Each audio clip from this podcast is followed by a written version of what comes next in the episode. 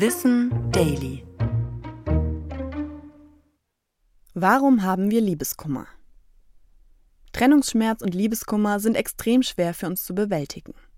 Diese schmerzhaften Gefühle können sich auch körperlich äußern und zu Schlaflosigkeit, Kreislaufproblemen, Leistungs- und Konzentrationsschwäche führen. Die Ursache ist unser Hormonhaushalt. Wenn wir verliebt sind, sind wir berauscht von unseren Glückshormonen. Vor allem das Dopaminlevel steigt dabei stark an. Wir sind motivierter und begeisterungsfähiger. Endet die Beziehung, verschwindet auch der Rauschzustand. Die Glückshormone setzen aus und unser Körper wird auf Entzug gesetzt. Dafür schütten wir Stresshormone wie Adrenalin und Cortisol aus. Forschende haben herausgefunden, dass sich bei Liebeskummer unter anderem unsere Gehirnstruktur verändert und unser Blutdruck steigt.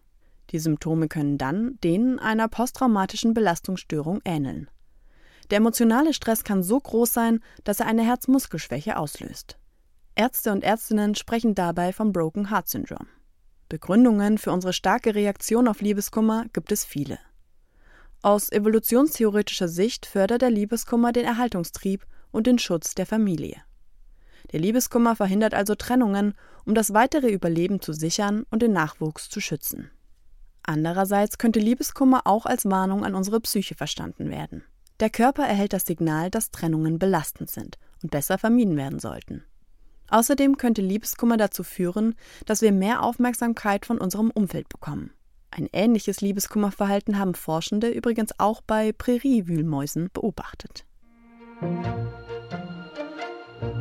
Das war Wissen Daily, produziert von mir, Anna Germeck, für Schönlein Media.